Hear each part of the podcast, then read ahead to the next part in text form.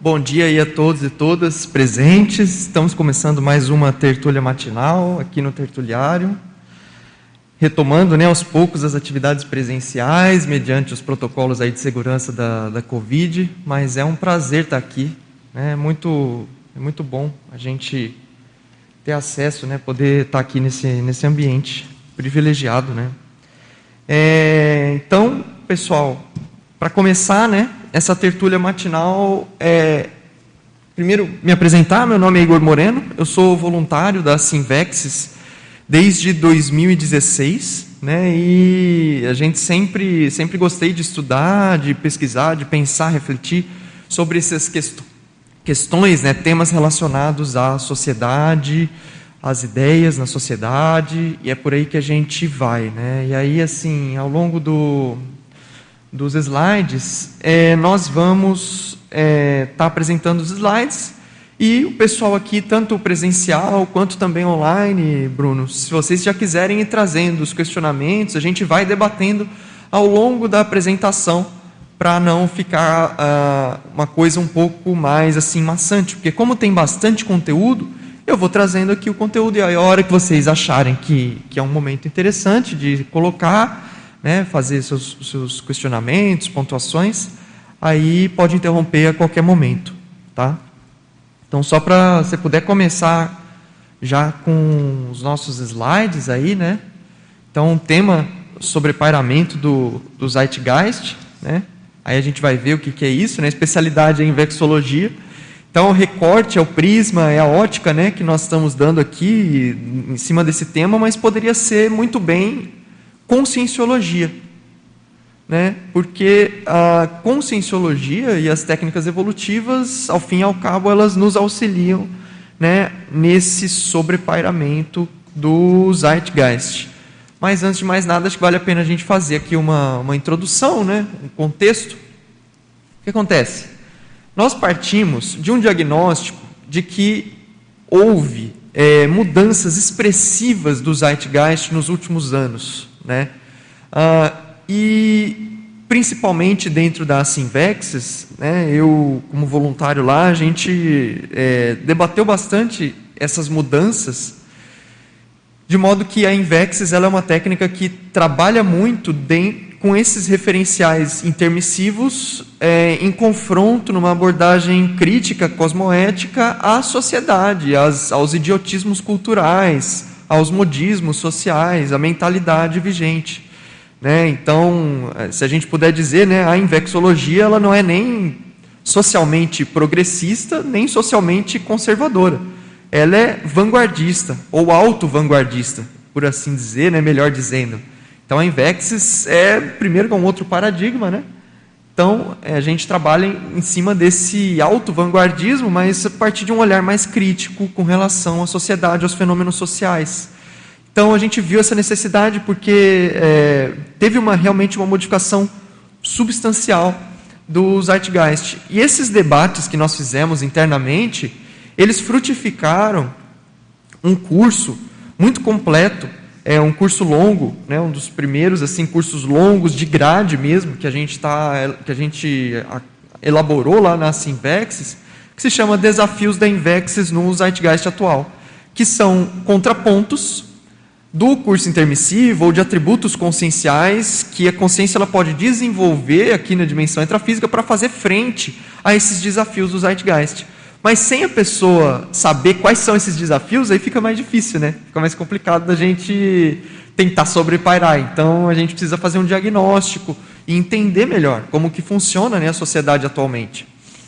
E do ponto de vista desse trabalho e desse estudo assim de Zeitgeist, no, no âmbito mais, mais amplo, né, se a gente for ver, é, o estudo acurado do Zeitgeist, né, ele objetiva a profilaxia dessa influência patológica dos modismos culturais né, na nossa sociedade e a consequente né, profilaxia né, dessa, dessa influência patológica e de uma descaracterização da conscienciologia. Conscienciologia como nós aprendemos no curso intermissivo, como nós concebemos ela, enfim. Então a ideia aqui desse, desse trabalho é a gente também auxiliar é, a deixar mais claro quais são essas interferências de modismos intelectuais, culturais, até no processo conscienciológico, no nosso raciocínio conscienciológico. Será que a gente não está se deixando levar, muitas vezes, né, pelo Zeitgeist? Então, para começar aí, então, gente, vamos ver o que é o Zeitgeist, né? Zeit, né, do alemão, é tempo, e Geist, espírito. Não sei se eu estou falando certo, mas acho que é isso aí, Zeitgeist, espírito do tempo, né? Então, essa é uma, esse é um termo bastante utilizado aí ao longo do século XIX na filosofia. E quem popularizou esse conceito foi o Hegel, que é esse cara aí ó, da foto, né, do desenho, melhor dizendo. E, e ele eh, popularizou esse conceito de Zeitgeist, é, não desse jeito que está escrito, né, essa é, uma, essa é uma definição conscienciológica, né, mas no sentido justamente dessas ideias predominantes da época, né, é, que, que iam, como é que eu posso dizer, é, seguiam um certo fluxo, seguiam um certo devir histórico, né, e a partir dessa contraposição das ideias, o processo ali é, funcionava, a evolução da sociedade funcionava a partir de um movimento dialético. Né? Então, Hegel que propôs esse processo mas na nossa visão aqui, eu acho que daria para a gente encaixar bem essa definição no âmbito aí da parasociologia, né? Dá para a gente falar que a atmosfera ou holopensene, caracterizado pelo conjunto de manifestações pensênicas, né, coletivas, específicas de um determinado momento histórico. E aí o Zeitgeist ele vai refletir o nível cultural, os valores, a mentalidade e as tendências desse período. Então, basicamente, o Zeitgeist é resultado de tudo. Né? Então, pela lei de causa e efeito, se nós pensarmos, está é, tá lá no paper, né, tem dois parágrafos que ajudam a explicar um pouco mais isso. E aí faço o convite para você baixar o paper, né, que tem alguns, alguns conteúdos aí a mais. Né? É, o Zeitgeist ele pode ser considerado um efeito direto do acúmulo de todos os pensamentos, sentimentos, energias, todos os pensenes no planeta até então. E ele expressa esse momento exato de nossa manifestação coletiva. Então, se você me perguntar qual é o Zeitgeist atual, talvez hoje seja um, amanhã seja outro, né? Mas a gente consegue estabelecer a partir de, a partir de uma de uma identificação de preponderância, né? Mas é algo extremamente dinâmico inclusive porque hoje nossa sociedade é extremamente dinâmica. Né? E aí o Zeitgeist ele, ele reflete esse movimento pendular, dialético, uh, desse até espiral dos pensenes das sociedades.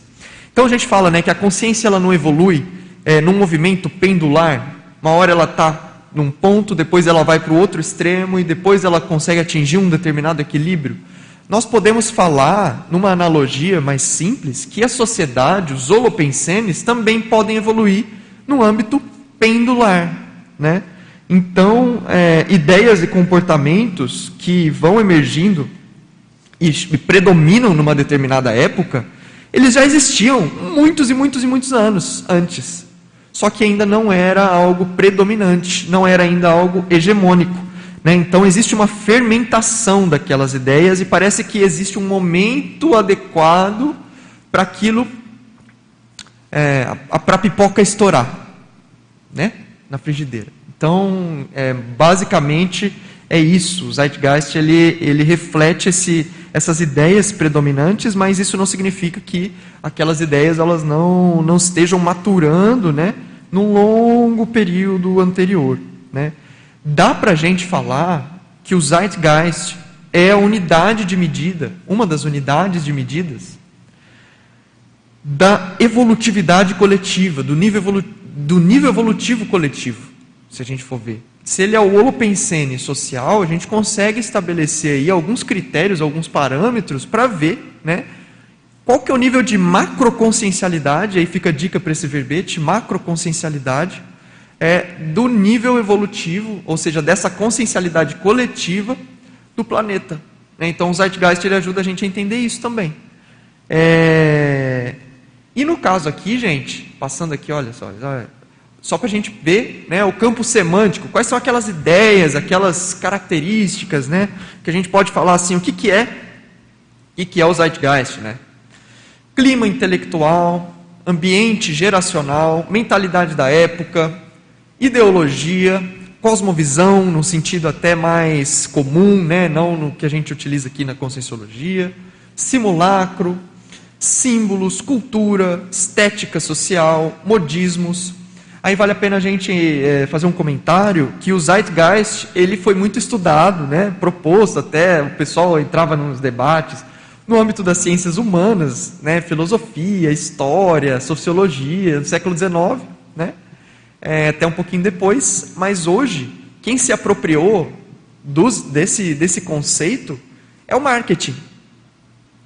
Porque vamos parar para pensar, né? É, tanto que você põe lá no YouTube Zeitgeist, você vai ver vários vídeos de marketing sobre, sobre o Zeitgeist.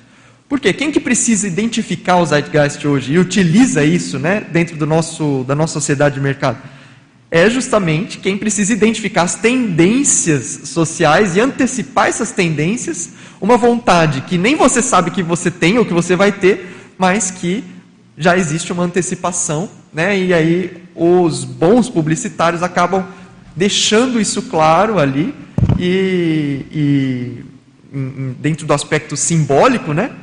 É, para poder vender o produto de modo mais fácil. Né? Então, é, modismos, né? vieses cognitivos, coletivos, né? viés cognitivo, nós temos né? vários, são até individuais, mas sim, o cérebro ele tem uma natureza em comum, né? nós, nós temos uma. Né?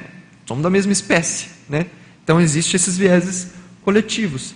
Tendências de pensamento, premissas determinadas que são utilizadas sentimento social. Muita gente não fala, né? Hoje a política é feita, sempre foi feita, né? A partir de sentimentos do, das populações e não necessariamente da racionalidade, né? Então, sentimento social, comportamentos de massa, inconsciente coletivo é um outro conceito aí que pode usar. Destino, Zeitgeist. Então, se você souber ler o Zeitgeist, você vai entender o movimento né, social, o destino, o determinismo, para onde que a coisa está indo, o devir devir, eu gosto dessa palavra. Holopensene social. Né? Eu, eu grifei esse holopensene social porque eu acho que ele sintetiza bem aqui na Conscienciologia, acho que fica legal da gente entender. Né? Holopensene social. E é por aí, gente, Zeitgeist. Só que aí, assim, eu vou fazer uma grande ressalva para a gente começar. Não tem resposta simples, tá? Não tem resposta simples. Na hora da gente entender, tentar sobrepairar o Zeitgeist, você vai falar, ah, mas já que o Zeitgeist é assim, eu vou agir daquele jeito. Não necessariamente. Né? Não tem resposta simples. Como que a gente precisa ajudar nesse movimento de sobrepairamento? Primeiro, saindo da simplificação cognitiva, saindo do simplismo, saindo da superficialidade. Né? Principalmente no caso da Invexis, a gente só consegue avançar né, se realmente houver aí uma profundidade. E no caso até do curso que nós estamos trabalhando lá na Sinvex, Talvez esse seja um dos cursos em que mais houve necessidade de estudo e aprofundamento dos docentes, da equipe toda. São dez docentes é, trabalhando, estudando, lendo não sei quantos livros para cada aula, justamente para tentar entender qual que é aquele aspecto específico do Zeitgeist. Então não tem resposta simples. Tá? Então aqui a gente vai fazer uma introdução, né? tentar compartilhar com a CCCI algumas coisas que a gente está debatendo, né? mas é, não existe é, simplicidade quando a gente fala de zeitgeist, quando a gente fala de aspectos sociais nesse processo. E também, gente, processo evolutivo, né? Vamos combinar.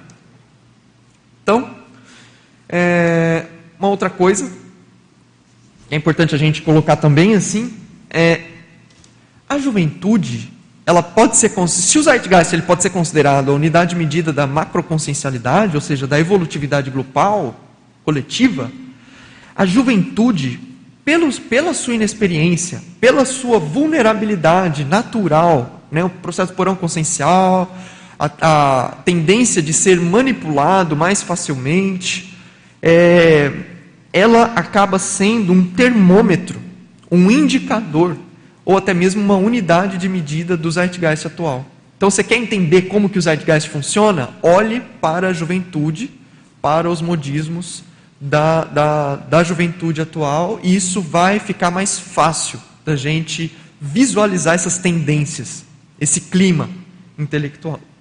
Né? É, então, nem sempre esse é um movimento, na maior parte das vezes, né, na verdade, isso não é um movimento consciente, de jeito nenhum, de forma alguma, mas é algo que acaba entrando e é um grande fluxo. Né? A gente vai, o pessoal vai seguindo ali, como se fosse uma, aquela manada mesmo. Né? Não sei quem já entrou no metrô de São Paulo, é, quando você está ali seis da tarde, você não, você não consegue sair, você tem que ir andando ali junto, aquele negócio. É meio assim, é uma força muito grande. Né? Então, é, isso aí acaba acontecendo. E algumas frases do professor Valdo, né? O Zeitgeist, ou a mentalidade da época, influi poderosamente na recuperação dos cons. Não é na recuperação, é na recuperação. Né? Na dificuldade que as pessoas têm para recuperar os cons que mais? Dentre as piores coisas da socin patológica se incluem os modismos. Quando a personalidade se deixa levar pela moda do momento ou do zeitgeist, é evidente perda de tudo. Coloca síndrome da dispersão consciencial. Então, se você se deixa levar, evidentemente você está perdendo o quê? Tudo, professor Valdo. Então, é, é isso, né? A gente deixa de manifestar a nossa consciencialidade e passa ali a manifestar né, numa média, numa mediocridade coletiva, na média da coletividade. Por isso que, em tese, o intermissivista é uma consciência invulgar. Ou seja, ele, é, ele, é, ele está acima da média. Né? E quando o intermissivista opta por se manifestar de modo totalmente adequado encaixado plenamente ali né, no Zeitgeist, isso indica, no mínimo, um processo de síndrome da mediocrização existencial, que também está lá nos 700 experimentos. Vale a pena dar uma olhada. E, futuramente, um incompletismo existencial. Né? Então, se você não consegue, se você anda na média, você não consegue manifestar os seus cons intermissivos, você não vai ser completista. Esquece. Para você ser completista, você tem que primeiro lembrar o que você veio fazer aqui. Né? Então, essa questão do Zeitgeist ela é importantíssima. Né? Não só para Invexes, mas, como eu estava falando, né? para toda conscienciologia. Se a gente está falando de recuperação de cons, né? Outra coisa. Inevitavelmente, a gente sofre influência do Zeitgeist, que é aquilo que a gente estava falando. Mas o peso desse fator na nossa manifestação, ele varia de acordo com o processo de recuperação de cons e fixação desses cons também. O que é a fixação dos cons? É quando você já consegue manifestar no seu dia a dia, de modo natural, esse nível de autoconsciencialidade é, extrafísica. Né?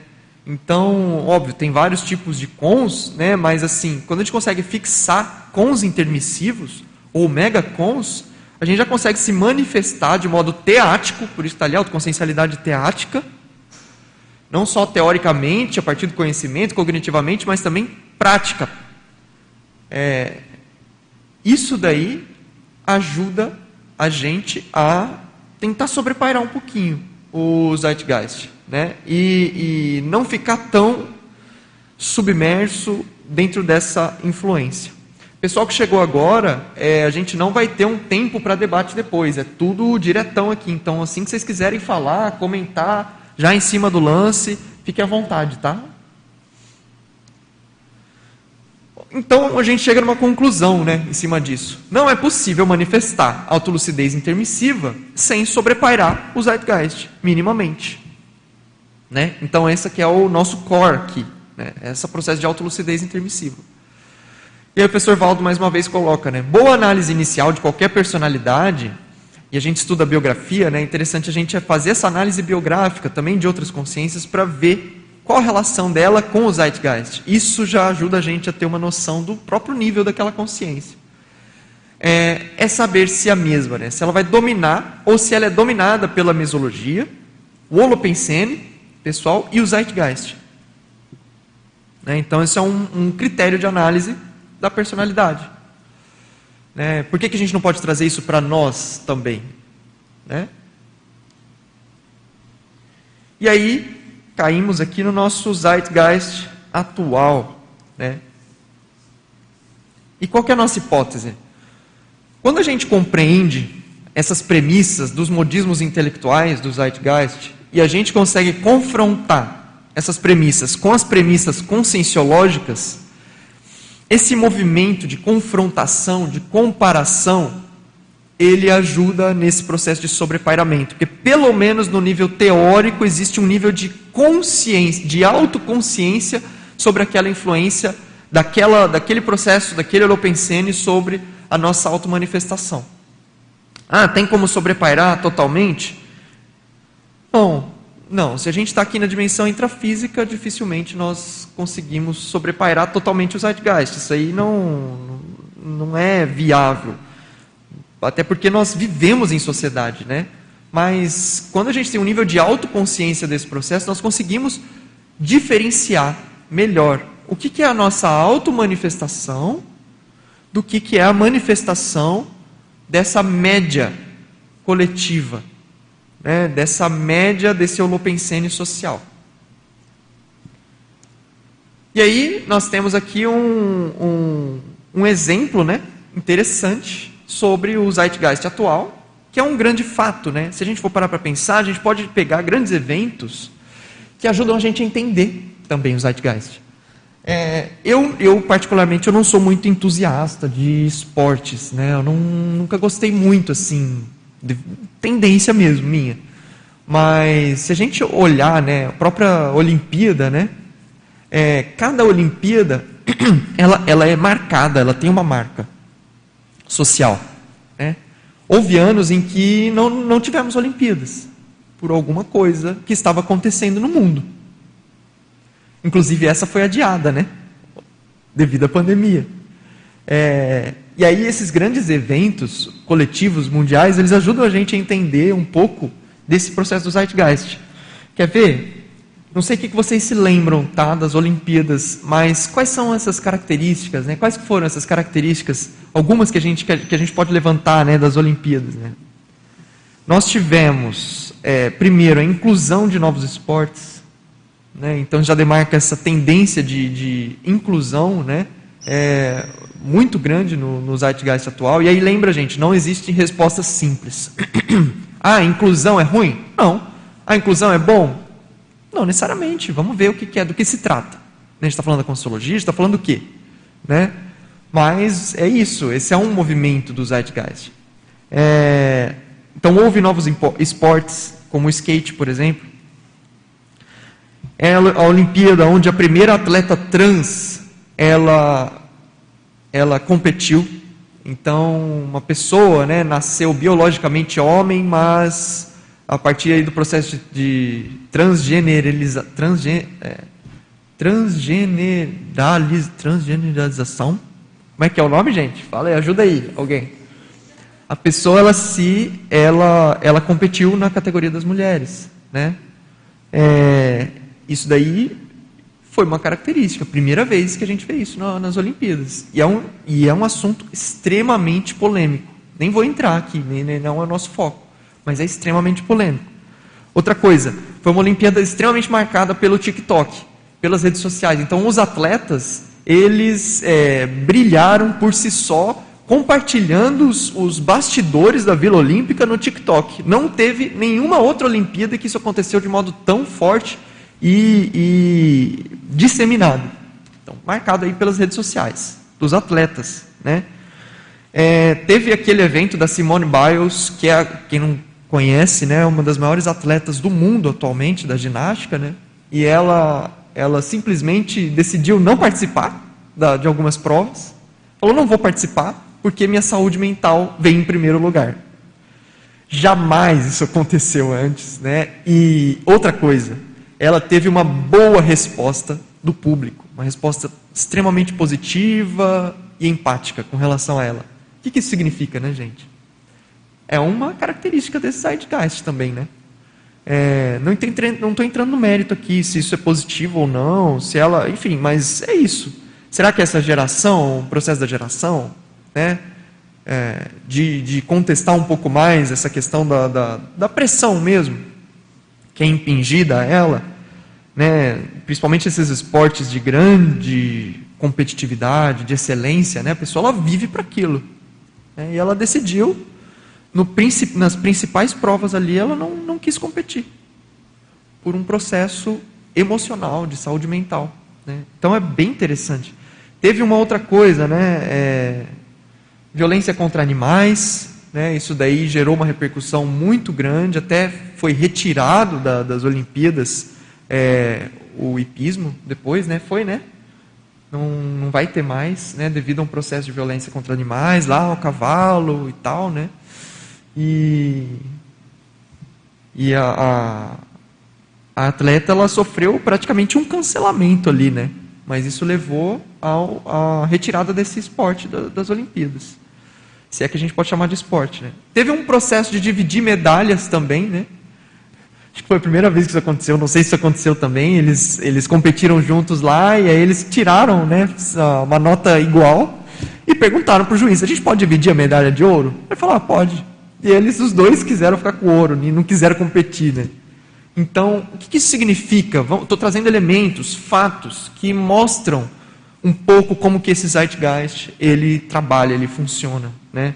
É, só dando alguns exemplos aqui. Então, vamos, vamos entrar aqui, ó em algumas dessas características. Então a gente vai fazer um mapa né, é, do que a gente conseguiu coletar nesse meio tempo. Tá? Lembrando aquela, aquele mantra que eu falei lá no começo, né? não tem resposta simples. Né? Ah, isso é ruim, ah, isso é bom, depende, não sei, do que, que a gente está falando? Está falando de sociedade? Está falando do quê? De conscienciologia? Vamos ver, qual que é o âmbito, qual que é o paradigma? Né? Tudo isso precisa estar tá bem claro está falando de curso intermissivo, do que, que a gente está falando? Né? Era da fartura é uma das características né, atuais, tem até livro né, escrito sobre isso. Hoje em dia temos é, um nível de desigualdade gigantesco na Terra, mas também ao mesmo tempo temos um nível de liberdade, uma liberdade de expressão, liberdade de manifestação e também uma fartura, né, o crescimento aí de, de, de classes médias, até que possibilitou o, o estabelecimento mesmo da própria conscienciologia, se a gente for ver né? hiperconectividade, redes sociais, alienação digital, que é um tema que a gente entra bastante, né? a turminha aí mais nova, totalmente alienada é, digitalmente, um processo de clicativismo, né? ativismo é, a partir do, do clique, né? ativismo de sofá, a pessoa muda a foto lá do, do profile dela, ela acha que já, já está contribuindo para um mundo melhor, né? E isso daí, enfim, às vezes é necessário um pouco mais de ação né, para esse processo. Uma superficialidade muito grande, tanto do ponto de vista das relações individuais, né, uh, quanto também no processo cognitivo. Né? Tem um livro que a gente estudou, tem até uma resenha acho que vai pro, no ar na, no nosso canal amanhã, que chama a Era, não, dos Cretinos Digitais como que é o nome? A era dos cretinos digitais, não. A fábrica de cretinos digitais, isso. Que é um neurocientista que fala, né, ele tenta explicar, né, por que que nos testes de QI, né, essas novas gerações estão pela primeira vez na história, os testes de QI da juventude são mais baixos do que os das gerações mais mais velhas, porque a tendência é a gente ter um QI é, é ele ir aumentando, né? e agora nós estamos socialmente decrescendo do ponto de vista cognitivo. Tem até outro livro também sobre é, questão do cérebro, né? o que, que a leitura da hipermídia na internet faz no âmbito da, da, do nosso processo cognitivo. Também não vou lembrar o nome do, do livro. Devia ter trazido a lista de, de livros aqui. Tem esse, o cérebro no mundo digital, mas tem outro também que ele é mais da área da linguística, que ele vai falar o, como que é a diferença de você pegar isso aqui, né, papel, página, linearidade, do processo cognitivo é, disperso que é a internet, né? Que ele, que ele gera isso. Enfim, vamos continuando aí. Processo do ambientalismo, né? Igor. Oi. Deixa eu Quem está te... aí? Oi, pode falar. te fazer uma pergunta nesse sentido que você estava trazendo aí, é, né, da, das pílulas do conhecimento, né, o TikTok, é, YouTube, que agora os vídeos ficam todos curtinhos, E às vezes as pessoas escrevem lá no Twitter coisas pequenas, uma frase, e a pessoa já é cancelada por isso, e está tudo muito superficial. E ao mesmo tempo, isso que você trouxe, de que muitos jovens estão nesse, nesse fluxo, nesse zeitgeist. E aí o que eu fico pensando, assim, me questionando, e queria ouvir a opinião de sua, né, que está pesquisando sobre o tema, é que por vezes eu penso que podem ter é, intermissivistas na mediocridade, podem ter intermissivistas perdidos aí nessa média do grupo. E como acessar essas pessoas? É o que eu me questiono. Se é um papel nosso de fazer isso, se você acha que tem lógica, ou se a, a função nossa é se manter mesmo é, retilíneo, se manter coerente com os valores que a gente considera né, corretos e que essas pessoas naturalmente vão chegando e vendo lógica no nosso exemplarismo. E daí eu fico me questionando nesse sentido e, e né, no que você estava trazendo, queria de repente ouvir a tua, tua opinião sobre, sobre essa questão. É, eu até convido outras pessoas aí, quem quiser também colocar sobre esse ponto, né? É, mas assim, eu acho que tem um movimento ativo que deve ser feito, sim, para acessar essas pessoas. Muita gente está por aí, com certeza, com certeza. E um dos papéis, inclusive, da Invex até certo ponto, enquanto né, estrutura institucional, a própria Invex, é realizar um movimento de aglutinação. O professor Valdo coloca naquele curso Pandeirologia, né? É, perguntam para ele, né? Ó, o pande é, qual que é o papel né? Ele falou, ó, o pandeiro, qual é a relação né, entre o pandeiro e a Sinvex? Ele estabelece várias relações. Né? Pandeiro é aquela comunidade extrafísica, temporária, né, um paracamping, que ele coloca. O Edu estuda bastante as comunidades extrafísicas. E aí, é, o professor Valdo coloca assim, o pandeiro ele era um, um, um grande polo aglutinador extrafísico. E vocês, aqui no, no intrafísico, vocês precisam reaglutinar. É, então, um dos papéis da Simvex, vamos dizer assim, acaba sendo essa reaglutinação de intermissivistas. A tempo da pessoa conseguir né, uh, organizar a vida dela ali minimamente para fixar esses cons intermissivos. Né? Então, esse é um desafio nosso.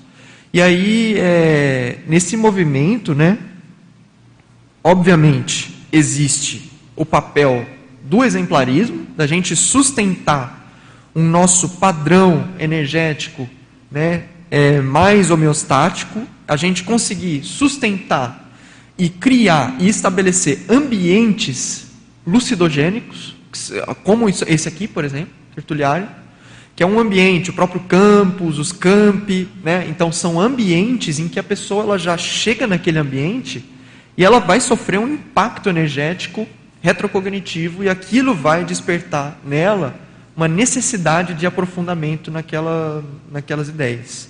Né?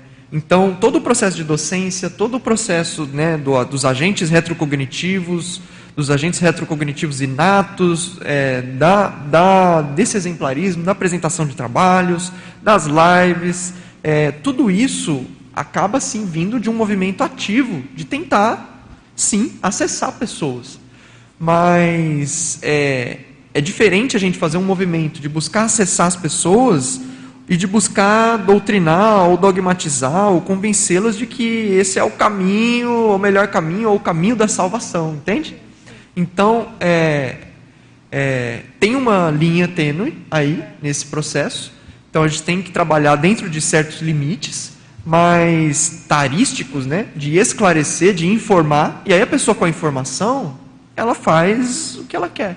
Até no léxico tem uma pensata, que é assim: uni, a unidade de medida da autolucidez intermissiva, da autolucidez do intermissivista, é a oportunidade dele acessar o neo-ideário e promover a mudança de imediato na vida.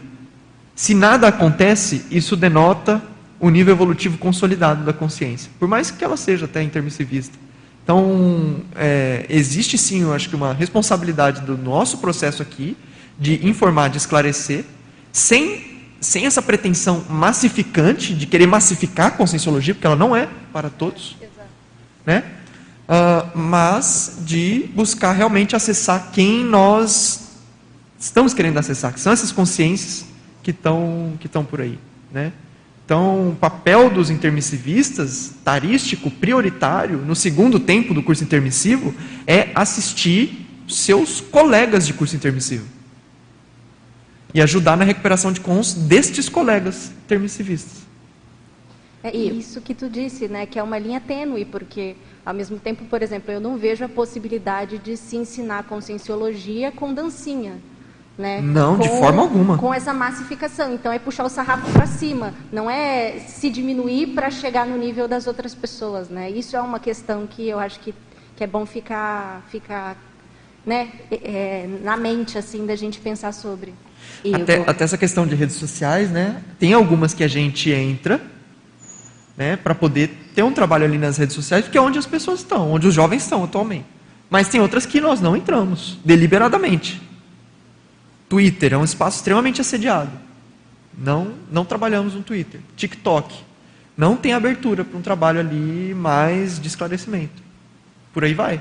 Pode falar, Flávia. É, é isso que eu ia complementar, né? Que sim, a gente precisa acessar, mas não a qualquer custo, né? Então, é, a Simvex não estará no TikTok nunca, pelo menos por enquanto não, não estará. Por quê? Porque é, existe, é, dentro da recuperação de cons, existe a necessidade da gente trabalhar dentro daquilo que foi trabalhado no curso intermissivo, né? Então, existe um limite, claro, que a gente vai se adaptar. Por exemplo, a Simvex teve que entrar bastante no, na, na, questão online. Né? Na pandemia, a gente trabalhou bastante com isso, porque realmente os jovens estão na internet, a gente precisa acessar mas a gente tem bastante critérios para que aquilo não caia ao ponto de nivelar as informações por baixo, né? ou deixar que aquilo se torne é, dentro do modismo só para ter mais acessos no YouTube ou ter mais acessos aos nossos canais, mas que na hora de filtrar não fixa ninguém. Né? Então é melhor, às vezes, é, trabalhar com aquilo que realmente a gente veio, uh, né, traz de informação real né, Igor, para a gente conseguir de fato nivelar por cima e trazer quem é intermissivista mesmo, que às vezes está naquela situação é, que ainda não acessou, mas que, em função, eu concordo com você, do exemplarismo da ideia, da palavra, da energia, de ter uma pessoa jovem ali falando coisas um, né, um pouco mais sérias, coisas que levam a responsabilidade da pessoa. É, e aí a gente consegue trazer de uma forma a fixar mais aquela pessoa nesse, nesse holopensene, né? Realmente, é por aí. Se, é, eu, se eu puder. eu queria comentar ah, também dentro disso, que eu acho que tem um outro aspecto também nisso que a Carol trouxe, que é o seguinte, é claro que assim, a presença digital ela é muito importante e é uma via fundamental da gente é estar visível, não procurar fazer essa massificação. Mas eu acho que tem um outro ponto também que a gente não pode esquecer, que é o processo dos livros. É, assim, essa alienação digital assim da juventude ela é praticamente generalizada, mas assim é, a gente tem que considerar também não colocar o intermissivista totalmente na média. Claro que tem porão consciencial, tem esse próprio processo de influência do Zeitgeist que é extremamente difícil sobrepairar, mas, é, muitas vezes, é, a gente vai acessar através de um livro que a pessoa vai encontrar numa biblioteca, numa livraria, porque ela vai estar tá querendo sobrepairar, ele já vai ter um, ali um processo inato de falar assim, não, não é no TikTok que eu quero gastar minha vida, não é na rede social, vai ter ali um movimento é, da própria consciência, até certo ponto intuitivo, né, dela é, começar a sair um pouco disso. Então, assim, é, será que o intermissivista que se preze mesmo vai estar totalmente ali vendido nas redes? Ou que ele vai estar ali procurando de alguma forma? Então, eu acho que essa, a gente faz esse movimento assim de busca ativa dos intermissivistas na internet, mas não só. Eu acho que os livros, a gente começar a produzir mais é, e, e, deixar eles mais é, visíveis também é uma via importante de, de acesso. Só, só para complementar, aí a Cris quer falar também, mas assim, a gente faz muitas resenhas de livros, a gente tem visto que isso tem um, um peso legal, assim, e atrai pessoas que querem saber o conteúdo daquele livro e qual é a ótica invexológica em cima daquele livro. em cima daquela informação. A Ibis outro dia trouxe um livro, um catatal, assim, ela fez uma resenha de um livro muito legal do Steven Pinker, né, Iluminismo Já, se não me engano, né, Enlightenment Now. E, e por aí a gente vai achando, entendeu? A gente vai, e, e as pessoas, é, a gente não pode também subestimar a inteligência dos nossos assistidos, né? Então, isso é bem sério, bem sério, e, enfim, Cris,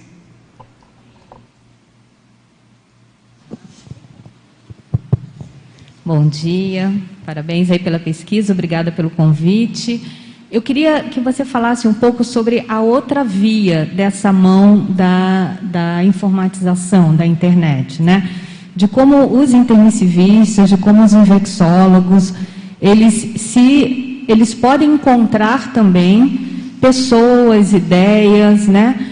é, é, avançadas, intermissivistas que estão por aí falando e fazendo coisas que não sejam necessariamente ainda relacionadas à conscienciologia, mas que tenham já a sua característica de intermissivista. Você está entendendo? Então, assim, qual que é o benefício ou como que a utilização, sob o ponto de vista da infocomunicologia, pode ajudar aos já intermissivistas reconhecidos, ou aos próprios infectólogos, né, é, conhecerem outras ideias né, de outras pessoas, de outros intermissivistas que ainda não chegaram na conscienciologia.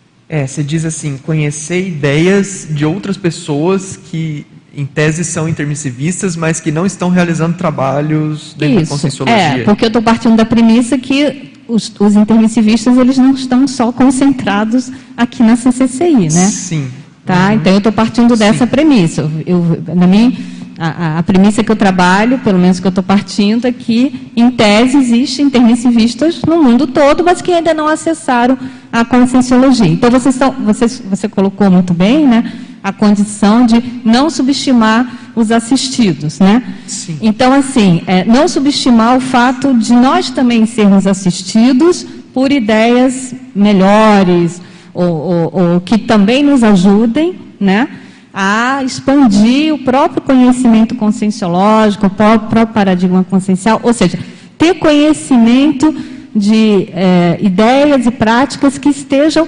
fora do, da mediocridade do Zeitgeist, entrando aqui na, no seu tema, né? É, eu vejo que assim, a gente consegue extrair um aprendizado desses exemplos, né? É, mas tomando muito cuidado para não fazer aquela transposição, né?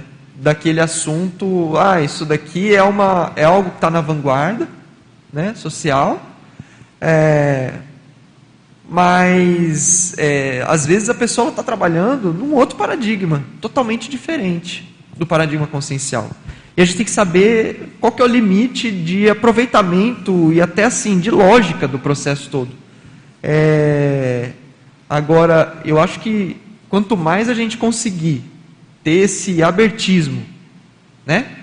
É, essa, até certo ponto, uma certa modéstia né, coletiva, de entender que não se evolui só na conscienciologia, né? acho que tem isso aí também, é, e de aprender com o que está sendo feito por aí.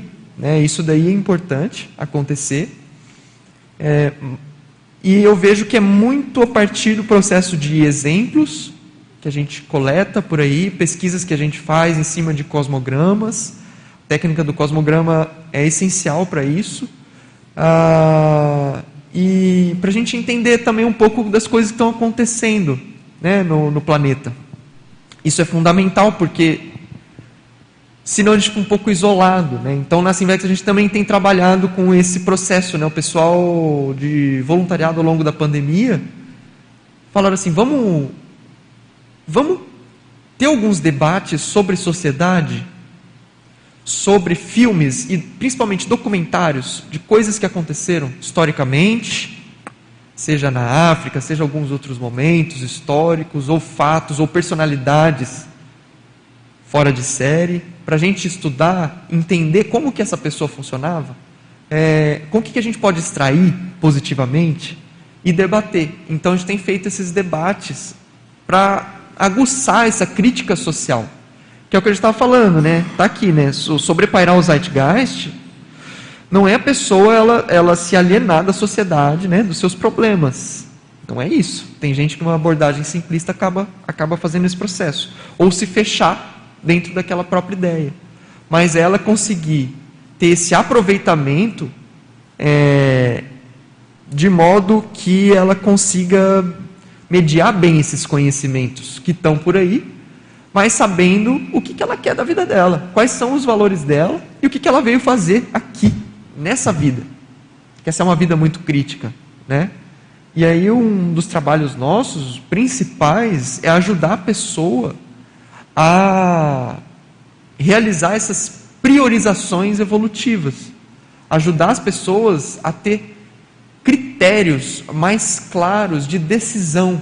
E não são decisões, podem ser decisões do dia a dia, mas não são dessas que a gente está falando. A gente está falando de decisões de vida, aquelas decisões que vão alterar o rumo da vida da pessoa. E geralmente são feitas num período ali específico da vida. É, Para a gente conseguir fazer isso e trabalhar com isso, tem que ter muito critério, tem que ajudar as pessoas também a, a, a não se fecharem, né, no sentido, dogmaticamente naquele processo. Né? Senão a gente vai estar fazendo aí uma automimese. A ideia não é essa. Por isso que a ideia da criticidade né, da Invexes, a, a Invexes eu, eu, gosto de falar que ela é, é autocrítica social que, que seria essa autocrítica social? Ela parte de um movimento de autocrítica a partir da análise do meio, a partir das automimeses, a partir do, do, da saturação daquele ambiente, você busca algo diferente, principalmente do ponto de vista autoevolutivo.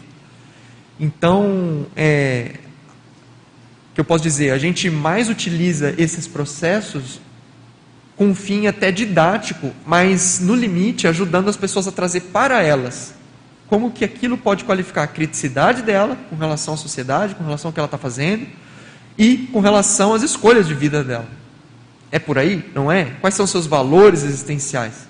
Né? Então a gente tem que fazer esse trabalho de mais sério, sabe? Nesse sentido. Agora, é isso, a gente trabalha com resenhas, tem que, a gente tem que ler o que está que tá sendo escrito por aí, tem que entrar nesses debates sociais, que às vezes são vesperos, né? E, mas se a gente não fizer isso, não tem como, a gente não consegue separar o joio do trigo. É que eu fiquei imaginando, não sei se vocês trabalham com essa, com essa possibilidade também, né? De que, no, no, como você colocou bem, né, na, na média, na mediocrização mais reinante, em função do próprio processo para-reurvexológico, né, eu vi aqui que no seu paper você alega isso, né, você pontua isso muito bem, é, devem, devem estar né, também, é, ter pessoas, jovens, né, principalmente jovens falando de INVEX, é, é que estão se despontando, né, e que, e não obstante conhecerem a teoria da, da, da INVEX, né, estão fazendo as suas decisões de vida ou também tendo né, as, as suas atuações interassistenciais de forma mais lúcida, sobressaindo da média, né, digamos assim, mais patológica do nosso planeta, que é realmente é fruto da própria Reumbex. Acho que nesse contexto a gente realmente tem que considerar, né?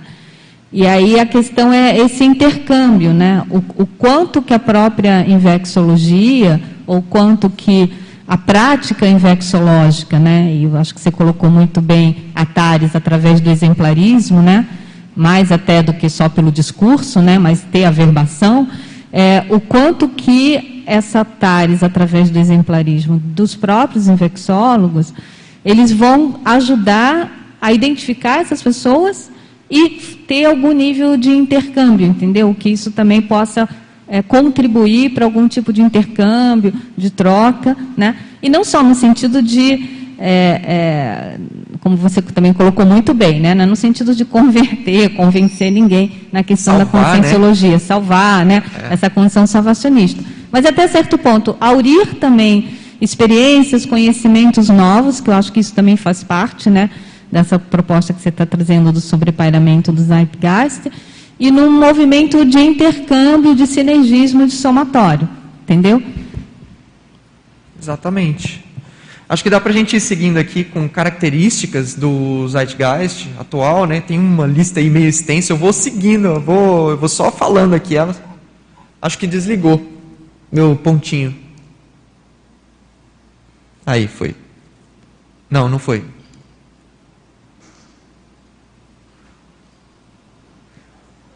Bom, vou continuar falando aqui. Processo do empreendedorismo, né, do marketing pessoal, essa questão das, das redes sociais. Deixa eu ver se ele volta aqui. Eu acho que não sou eu que estou passando, acho que é por aí. Ah, é? Então vai passando até acabar essas listas aqui nesse slide, senão. É. Então o que mais a gente tem, né? Processo de mercantilização das relações, né? essas relações fast food, relações de mercado, né? Falta de intimidade, isso acaba sendo uma consequência. Né? Hoje em dia, os jovens têm uma dificuldade de estabelecer relações mais profundas entre si. É, intolerância à frustração, né? o que a gente chama ali também de snowflake generation. Opa, volta, volta, volta. Volta, foi muito. Aí, obrigado. É, essa indústria né, e marketing moral até certo ponto, no sentido de que se você é do bem, se você faz coisas boas, né, isso vende muito mais hoje. Então, a questão da moralidade sendo utilizada aí no âmbito mercadológico, né, é, e uma moral bem específica, né, dentro desse zeitgeist, dentro desse processo que a gente chama de politicamente correto, né, uh, um processo de diversidade maior, de representatividade maior, né, inclusivismo, questão aí de lugar de fala, que tem a ver com essas teorias né, de interseccionalidade, né, ah, um processo de cultura da vitimização, uma era da ansiedade muito grande, né, está falando de, de, doenças mentais, depressão, ansiedade, principalmente devido a esse processo de supercomunicações, emocionalismo, ativismo né, identitário. Então, o que se, o que se é, hoje é, acaba sendo muito grande, assim, o que é mais relevante são aspectos identitários relacionados ao próprio soma, à sua própria etnia, ao seu, ao seu enfim, a, a, a algumas questões relacionadas a, ao seu processo somático em detrimento da, da própria consciencialidade. O coletivismo aqui não no sentido de é, o coletivismo mais como uma perspectiva ética tá? e política, ah, no sentido de que as coletividades e as identidades elas acabam se sobrepondo às individualidades e às singularidades pessoais. Né? Dentro disso, um igualitarismo, uma tendência né, meio massificante, um processo de relativismo, pós-verdade, né, que a gente tem debater, debatido bastante, tem uma aula só sobre pós-verdade, que a gente entra nisso. Questão de fluidez de gênero, né, supervalorização do corpo físico, polarização política, fundamentalismos, misticismo quântico, essa é boa, né? Um ceticismo eletronótico. Então você consegue ver que você tem polaridades extremamente. É, uma está de um lado, outra está do outro, mas esses dois eles estão juntos dentro até de um aspecto mais, até, como que eu posso dizer, fanático, né? É, polar. E esse processo de positividade tóxica, né? São, são alguns elementos, tá, gente, que a gente consegue observar no Zeitgeist atual. Pode passar aí para mim? É, Igor. Fala, Bruno. Só aproveitando aí essa, essa tema, esse tema que você trouxe. É, primeiro, parabéns pelo tema, pela pesquisa, né? E a gente tem algumas duas questões aqui de teletertulianos. A primeira é: parabéns, professor Igor. Poderia ampliar-se no momento atual as manifestações pensênicas coletivas relativas à cosmoética estão mais ou menos evoluídas? Manifestações pensênicas coletivas relativas à cosmoética. Isso, estão mais ou menos evoluídas. O que, que a pessoa acha? O que, que ela acha? Ele não comentou a opinião dele, ele perguntou a sua. Então, mas eu pergunto para ele, o que, que você acha? né? É, planeta hospital, né? Planeta Terra enquanto planeta hospital. Então, toda, toda vamos dizer assim, medíocre, medíocre é, toda coletividade acaba se nivelando por baixo. E necessariamente você tem uma média. A mediocrização, a mediocridade é esse estabelecimento numa média. A média do holopensene do planeta, ela é mais positiva ou ela é mais negativa? Né? A gente parte de um diagnóstico que ela é mais negativa. Não só por esses processos que até tem na, na, nos livros conscienciológicos, vários diagnósticos já elaborados, mas pelos nossos próprios diagnósticos. Os cosmogramas que a gente faz, os fatos, é só, né? É só observar o que tem acontecido por aí. As pessoas caindo em, em teorias malucas da conspiração, é, enfim, um, um, processo em que hoje em dia né, existe uma dificuldade da gente estabelecer o que, que é real, o que, que não é. Né? E aí eu parto de um diagnóstico que está aí nesse, nesse slide, que é o seguinte, né? Esses dois fatos, não tem como a gente escapar deles hoje em dia. Que é esse processo das supercomunicações, essa hiperconectividade, que faz uma super evocação instantânea de até períodos muito mais antigos. Vê a questão dos games, é a indústria que mais cresce hoje. E eu acho que em 2012, tá? Eu trabalhei no Instituto Brasileiro de Defesa do Consumidor, mexendo lá com pesquisa tal. E tinha uma pesquisa que, que era feita, eu lembro, que estava estudando a questão da, dos games. Naquela época já, a indústria de games, ela tinha. É, eu não lembro em, em, qual critério, o que, que era, tá? Eu posso estar, tá, posso estar tá errado aqui, porque eu estou sem a fonte. Mas ela tinha uma importância, até uma preponderância com relação a outras indústrias é, indústria química, outras indústrias assim, muito de, de, de, peso e de base, de ponto de vista infraestrutural da sociedade. Né? Isso em 2012, a indústria dos games. E hoje a gente vê um crescimento astronômico. Né? E o que, que é o game? Às vezes a pessoa está evocando um processo ali, né? extrafísico, jovem. Hoje você tem tem cosmogramas, né, pesquisas já são feitas, você tem mais de 80% da população brasileira joga videogames. É, se não me engano, é o terceiro maior consumidor de videogames do mundo, o Brasil. Atrás é... de China e Estados Unidos. Sim. Claro, talvez comparado com o passado, obviamente que a gente evoluiu em muitos aspectos, né? Falando com certeza. cosmoética e tudo mais, mas ainda é um planeta hospital. E a última pergunta aqui, por enquanto, é, o Tertuliano pergunta se, o, se esse momento atual né, tem um número alto de suicídios entre jovens. Qual a visão dos professores para sobrepairar esse problema? Olha, isso aí é muito complicado, né? Só para fechar esse processo aqui que a gente está colocando do, desse slide, desse diagnóstico. Você tem essa hiperconectividade e você, a gente tem ressomas em massa de com os réus. Então a gente está num momento auge, vamos dizer assim, intrafísico das reurbanizações extrafísicas. E qual que é a hipótese? Que a baratrosfera ela está cada vez mais próxima da dimensão intrafísica. Se a baratrosfera está cada vez mais próxima da dimensão intrafísica, a gente é, consegue observar esse processo, ao mesmo tempo dogmático e relativista, que é característico da, da baratrosfera, a pessoa presa ali na sua bolha, na dimensão intrafísica. Né? Então a gente está falando, ah, tem que fazer resgate na baratrosfera, não sei o quê. Gente, vamos olhar hoje, a sociedade atual. O intrafísico está muito próximo da baratrosfera em vários aspectos. Né? Então a gente está se aproximando mais. Então a hipótese que eu coloco é que, é que tem essa, existe uma aproximação maior e isso, inevitavelmente, acaba é, fazendo uma pressão holopensênica também maior. Né? Houve avanços do ponto de vista da sociedade? Obviamente, obviamente, né? Mas o nosso critério aqui não é o critério puramente social, ou um critério político, ou um critério do ponto de vista da, de uma política pública, por exemplo. Né? O critério aqui ele é da própria evolução da consciência, dentro desse paradigma consciencial. Então, desse ponto de vista, ainda tem muito que a gente fazer, e assim, todas essas teorias, esse clima intelectual hoje, ele não nos ajuda.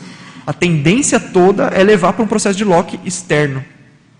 E, e essas questões né, sobre suicídio de jovens, eu não sou especialista nesse tema, né? É, acho que é um tema super complicado, mas que a gente poderia colocar, né? Acaba entrando como um, um vamos dizer assim, um fato a mais que a gente observa nesse processo, né? De dificuldade de lidar, das consciências lidarem. E aí, gente, é difícil a gente generalizar, né?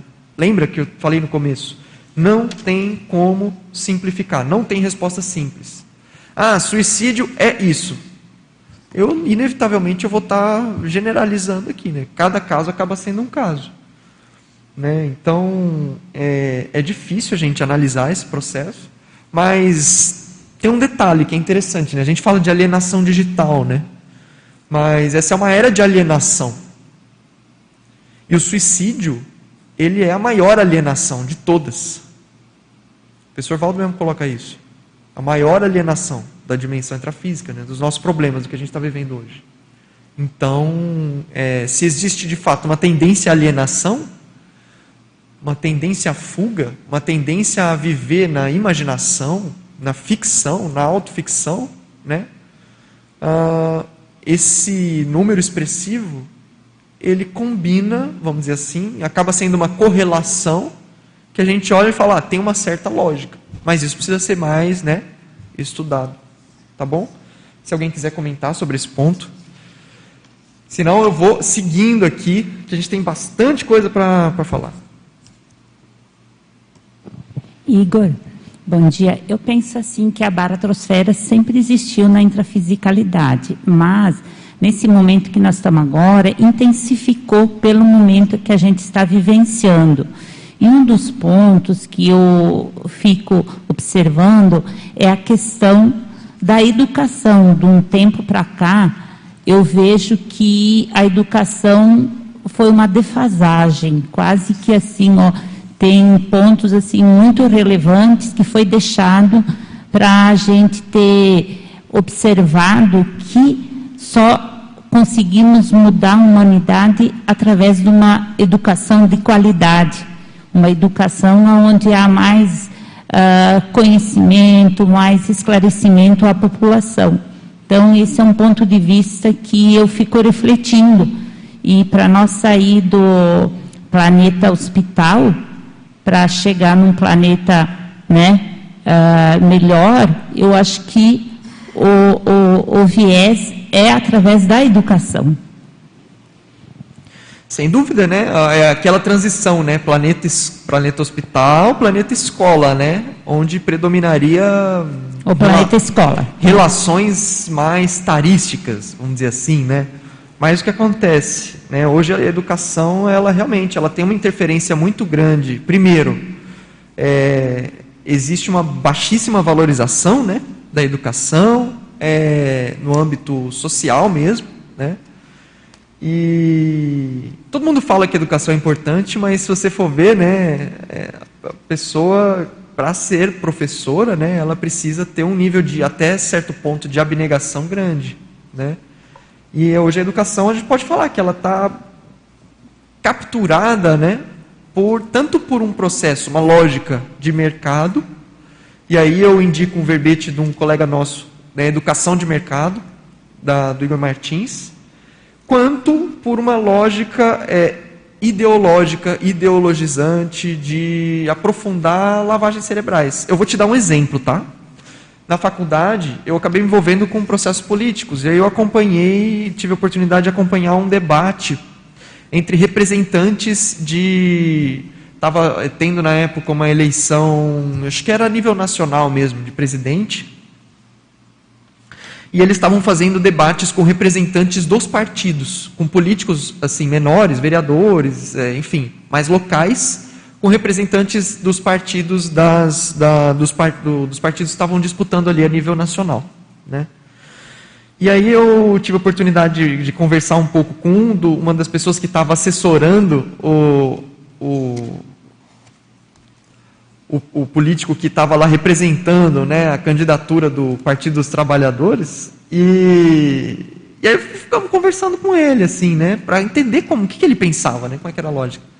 Aí ele falava assim, não, eu sou professor de geografia, né, tal, e... Só que eu não ensino isso não. Eu ensino é luta de classes mesmo para molecada. Ele falou isso. Eu falei, caraca, meu, eu achava que isso era uma coisa assim, é ele falou, tipo, brincando, né? Assim, mas foi, mas foi sério, foi bem sério. Porque ele fazia parte da estrutura ali, né? Partidária, ele estava como assessor do, do, processo. E aí, gente, eu estou falando de um partido específico, tá? Mas é, essa lógica ideológica, ideologizante, ela é presente, né? E isso, inevitavelmente, tira qualquer pensamento crítico, qualquer autonomia e até a, o assunto que a pessoa foi ensinar realmente, que era geografia, né? Ele falava, não ensino geografia, não, ensino luta de classe para molecada. Falou isso. A intenção, Falou para mim, né? eu ouvi isso do professor de educação pública, sabe? Entende? E aí a gente. É isso. Não tem muito mais o que dizer, né? Acho que a gente consegue trazer. Ah, e aí, para contextualizar, do ponto de vista é, social, né, esse processo todo do Zeitgeist, como que a gente vê, né? A gente precisa contextualizar ele nesse, nessa lógica da modernidade, que acaba sendo um fenômeno, né, que, tem, que ele vai junto com o fenômeno de globalização, né, de trocas do, do, do desse processo do, do mercado, né, uh, que em si ele não é nem ruim nem bom, mas é algo, é um fenômeno, uma coisa que acontece simplesmente, né, é, então a modernidade, enquanto um fenômeno histórico, social, o que, que ela faz? Ela traz pluralidade para as nossas vidas. Né? Então ela traz um movimento de pluralidade, um movimento de relativização. Então, antigamente, se for pensar antes da modernidade, vamos pensar ali, Idade Média, vai. A pessoa nascia de um jeito, ela morria daquele jeito. Ela nascia naquela classe, ela morria naquela classe. Ela não tinha convivência com outros grupos. Né? E hoje em dia, você, coloca, você tem uma expressão muito grande desse processo, uma, uma abrangência muito grande dessa relativização, até por conta daqueles fenômenos de hipercomunicações, né, do processo da, da própria globalização. Né? Então você tem contaminações cognitivas, esse é um termo técnico tá? da sociologia do conhecimento contaminações cognitivas, que são grupos de, de cognições, né, de conhecimentos que, que interagem, eles acabam se contaminando mutuamente uh, e gerando ali novos conhecimentos, mas assim, aquela comunidade fechada, ela acaba, ela acaba é, tendo que relacionar com outras, né, igual ter um vizinho judeu, outro vizinho, outro menino é palestino, outra criança lá é, sei lá, espírita, e todo mundo está ali no parquinho brincando, né, e outro não tem nem religião. Enfim, tô só. Então esse processo ele é muito comum, né? Hoje, principalmente no Ocidente, tá, gente? Eu estou estou aqui fazendo um recorte mais do Ocidente, que é mais onde a gente consegue analisar esse processo. Sumiu aqui o slide. Ah, tá aqui? Ali também. Ah. Não, você puder voltar ainda? Isso, tá bom. Então, o que mais? Ampliação.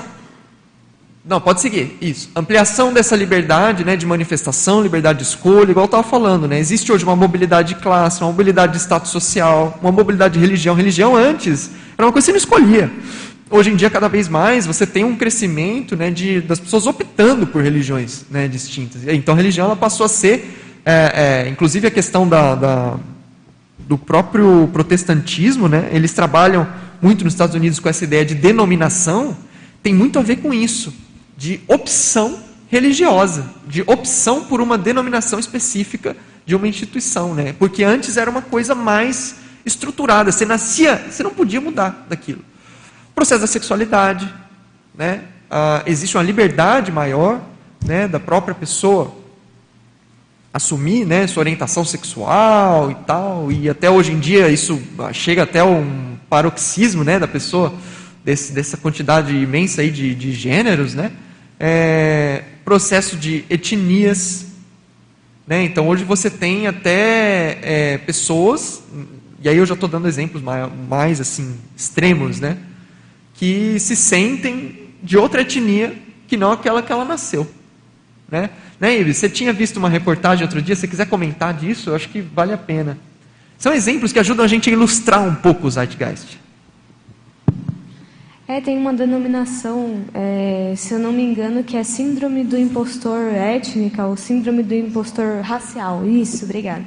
Que é justamente isso. A pessoa, ela nesse espectro de relativização de tudo e o que importa é um processo mais subjetivista, né, da da opção da pessoa. A pessoa fala assim, ah, por exemplo, tinha um caso lá de uma moça que acho que era coreana e ela se considerava espanhola e por que, que ela não poderia ser, tipo assim, a, a nacionalidade dela não poderia ser espanhola, porque ela se sentia daquela maneira.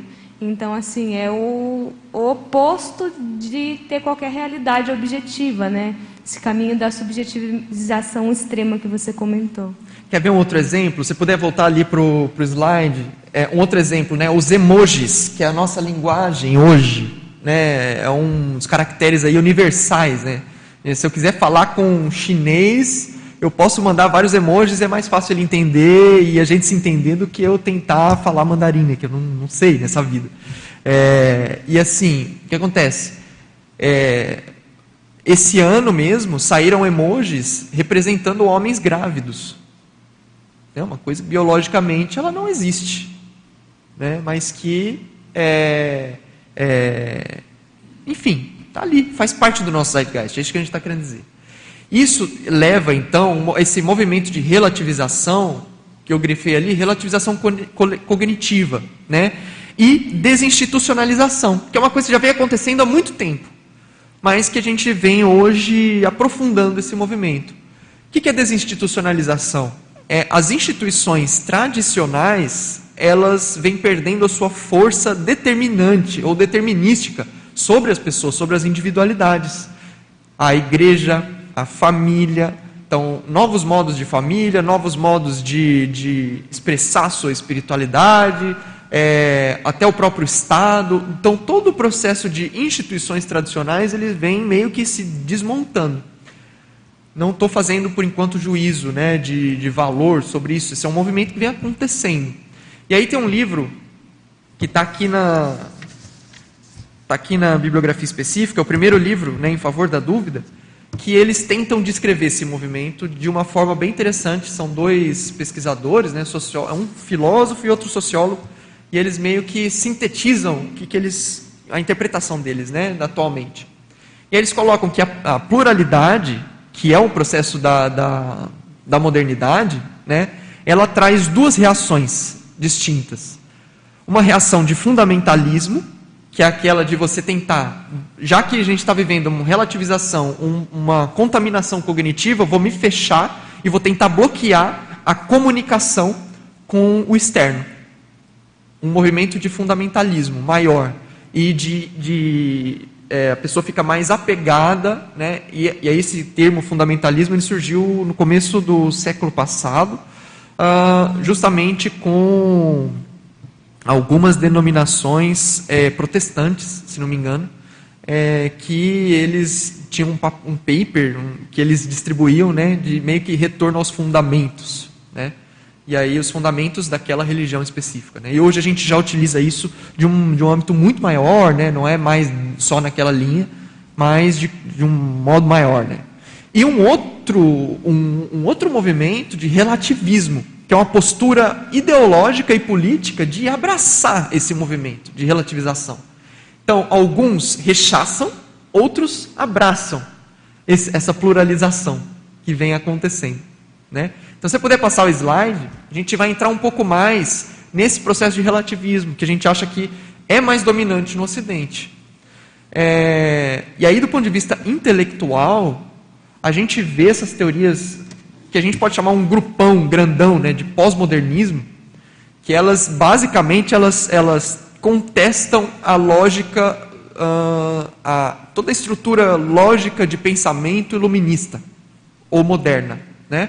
Então, pós-modernismo é uma coisa bem abrangente, tem várias linhas né, diferentes, mas basicamente ele vai abraçar essa relativização e vai transformar isso nesse processo de ideológico. Né? E aí tem gente que chama de desconstrucionismo, né? E aí, se puder passar mais uma vez, tem a fotinha aí do Derrida.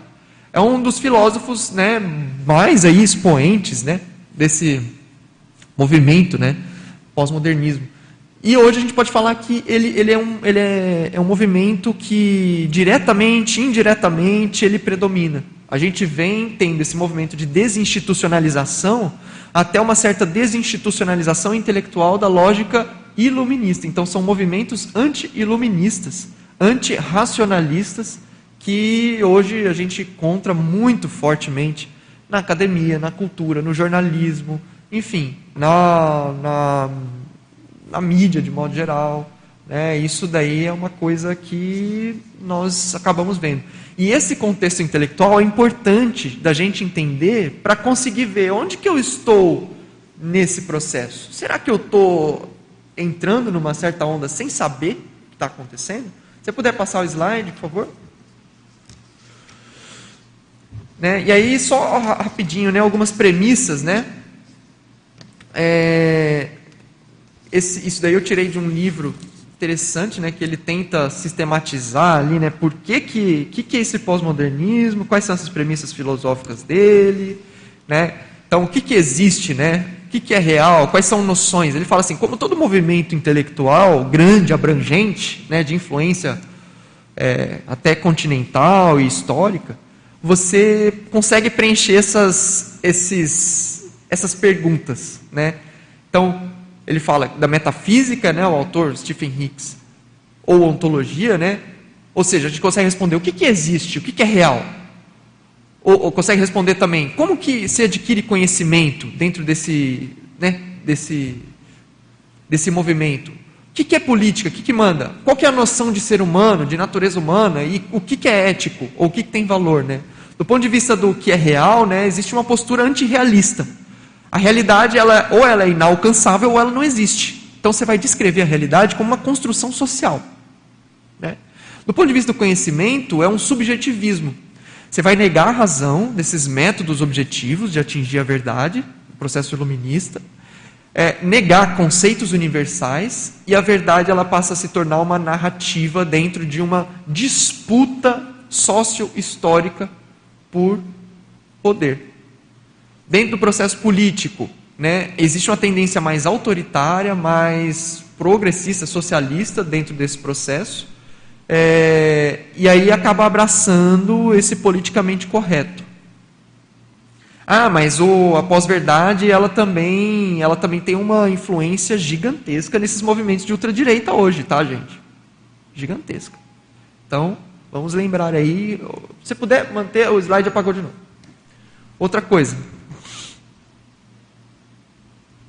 O que é ser humano, né? Então, ser humano, ele não tem uma natureza própria, né? Ele acaba a concepção de ser humano, e aí eu estou fazendo uma simplificação aqui, tá, gente? É uma construção social. Ela, ela deriva dessas, desses conflitos sociais. Né? A identidade humana ela é fruto de um grupo sociolinguístico que a pessoa pertence. Então, essas identidades, a classe, a raça, o gênero, isso acaba sendo mais importante para definir o que ela é ou quem ela é do que as suas próprias singularidades. Então existe um certo determinismo social. E, do ponto de vista ético, esse processo do coletivismo, né, em que essas identidades coletivas elas se sobrepõem sobre singularidades, sobre individualidades, né?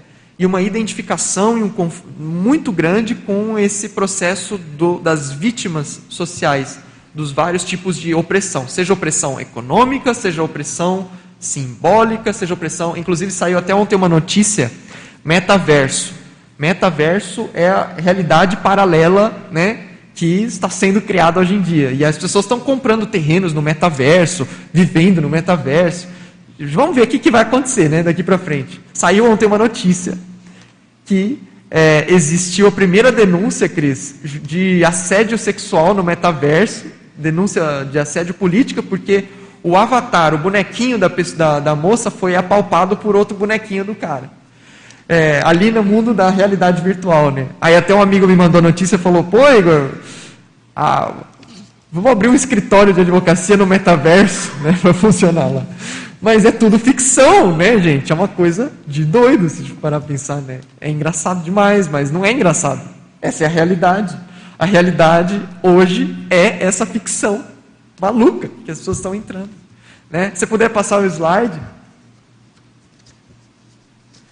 Então, o que é esse sobrepairamento, gente? Só para a gente seguir aqui, né? É essa atitude ou postura né, isenta, inteligente, cosmoética da consciência lúcida, notadamente intermissivista, né, ao pairar alto, acima ou além das ilusões passageiras, tendências regressivas, influências baratrosféricas do holopensene social. Né? Então, ou da atmosfera coletiva da contemporaneidade ainda predominantemente patológica. E aí o professor Valdo coloca, né, o ideal é renascer aqui, mas viver à frente do tempo e do zeitgeist. A gente tem que estudar o zeitgeist para entender onde que nós vamos nos conformar e onde que nós vamos nos, nos buscar fazer essa diferenciação. E isso é o nosso processo de autocosmoética. Ó. É, eu queria fazer um comentário, Igor, é, dentro desse processo de relativização que você comentou, né, principalmente com essa, com essa tendência mais pós-modernista que a própria ciência ela não ficou isenta desse movimento, né? É então você vê assim até a tentativa de compreensão do que é ciência veio lá avançando, né, com Popper, com os Lacatos, mas aí chega já depois nesse processo do anarquismo científico que tem alguns é, teóricos que discutem hoje, como Feyerabend, no sentido de trazer essa relativização para a própria ciência.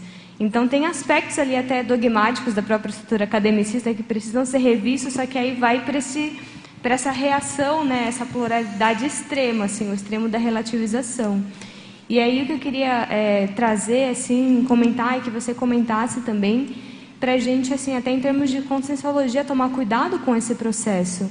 Porque quando a gente fala de um novo paradigma que trata da realidade mais ampla, né? A gente tenta fazer essa leitura da realidade, mas como ela realmente é a partir da multidimensionalidade, as outras premissas, que isso não é um movimento de mera relativização da ciência. E às vezes, quando dentro da própria conscienciologia a gente começa a incorporar algumas dessas premissas do Zeitgeist, a gente começa, na verdade, a se distanciar do paradigma consciencial. Porque, como você bem colocou, muitos desses aspectos eles vão numa linha contra-iluminista de contestar a razão como um processo importante. E na Conscienciologia a gente tem essa base iluminista, na verdade é a para-iluminismologia, justamente da gente procurar a partir do mental soma entender melhor a realidade para conseguir dinamizar a evolução e sair dessa mediocridade. Então, como que você vê assim essas profilaxias, né, dessa, dessas contaminações assim e distorções que pode incorrer na própria interpretação equivocada do paradigma consciencial. Ibe, você foi num ponto bem importante, sim, porque é o que eu estava colocando no comecinho, né? Que é o seguinte, né? A gente, quando a gente estuda o Zeitgeist, um dos objetivos da gente fazer esse estudo é, obviamente, né? No caso da Invexis, a, por hipótese, né? os, os no curso intermissivo se estuda muito o Zeitgeist, como isso funciona e qual é o tamanho dessa influência, é, principalmente pelas futuras invexogerações. Mas em âmbito conscienciológico, coletivo, a gente pode dizer né, que esse estudo ele objetiva essa profilaxia desse, desse processo mais assim, entrando de gaiato no navio. Né? A pessoa não, às vezes nem sabe o que está acontecendo, qual é a onda do momento. E aí, quando ela vê, ela fala: não, isso tudo é conscienciologia, e é isso. Vamos criticar a ciência tradicional, convencional, a indústria farmacêutica e, eu, e desconfiar dos médicos. Já vimos isso aqui. Né? Então, é muito complicado né, esse processo. É, acho que, acho, também acho não tem uma resposta fácil. No paper, se vocês quiserem ver, gente, eu recomendo tá, a leitura. Tem aqui algumas distorções cognitivas que eu vejo dessa influência do zeitgeist atual que ocorrem dentro da conscienciologia, tá? Então nós temos aqui ó, o anticientificismo, dificuldade de aceitar o uso de neologismos. Essa é uma postura anticientífica até certo ponto, né?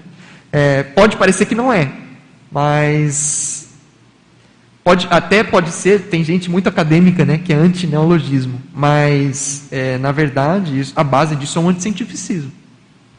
Outra coisa, um processo bélico, né, de ver tendência de relações conflitivas, né, entre grupos de oprimidos e grupos de opressores, determinados pelos papéis sociais estabelecidos.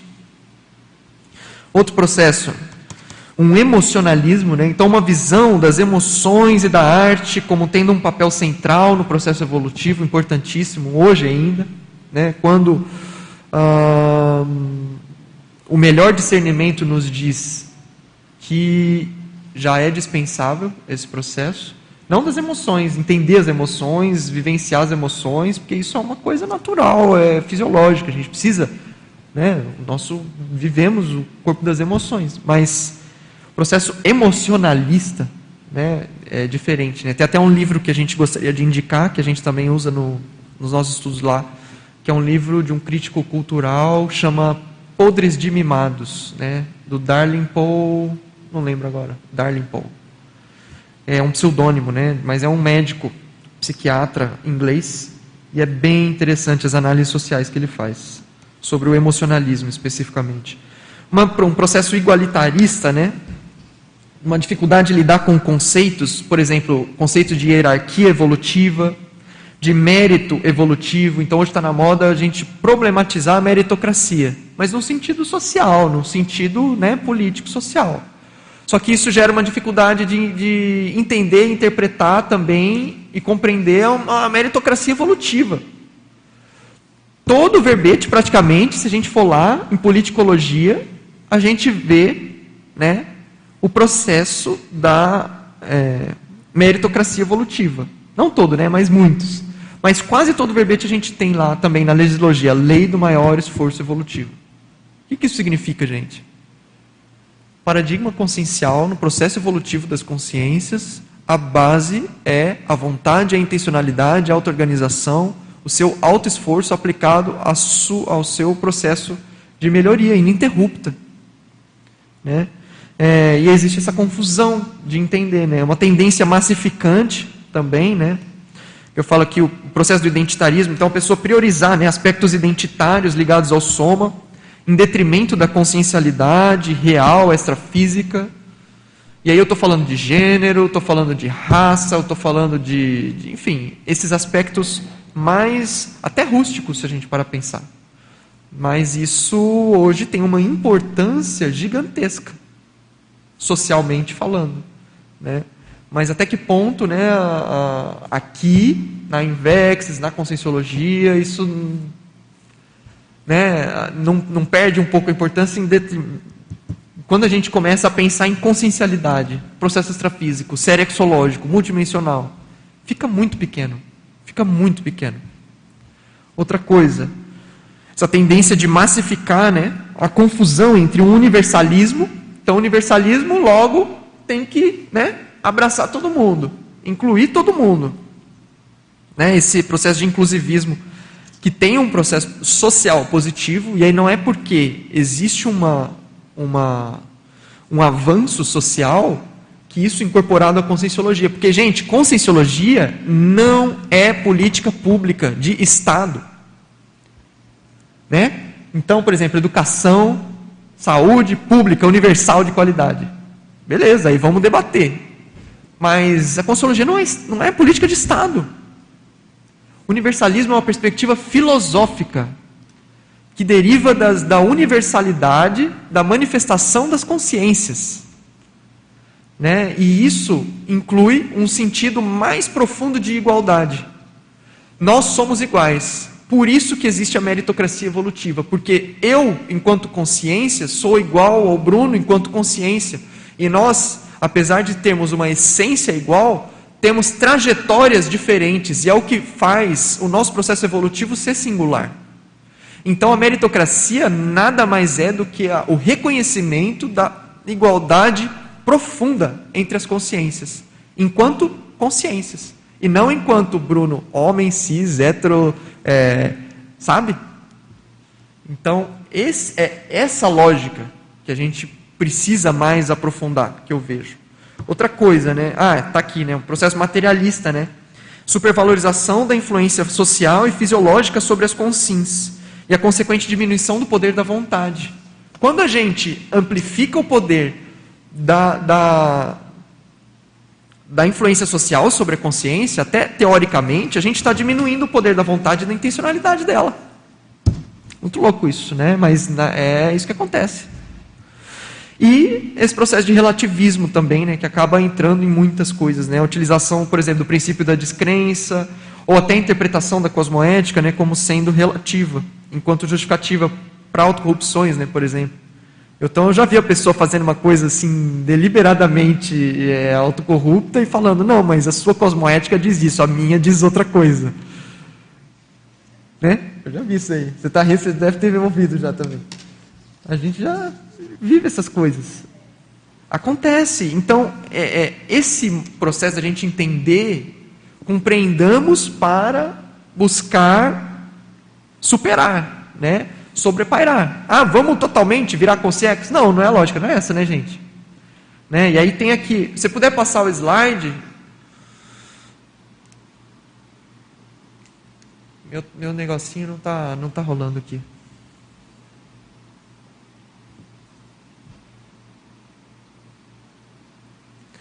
Ah, isso. É o processo de estratégias evolutivas, né? Só para a gente ter uma noção assim, se eu vou passar mais rápido, né?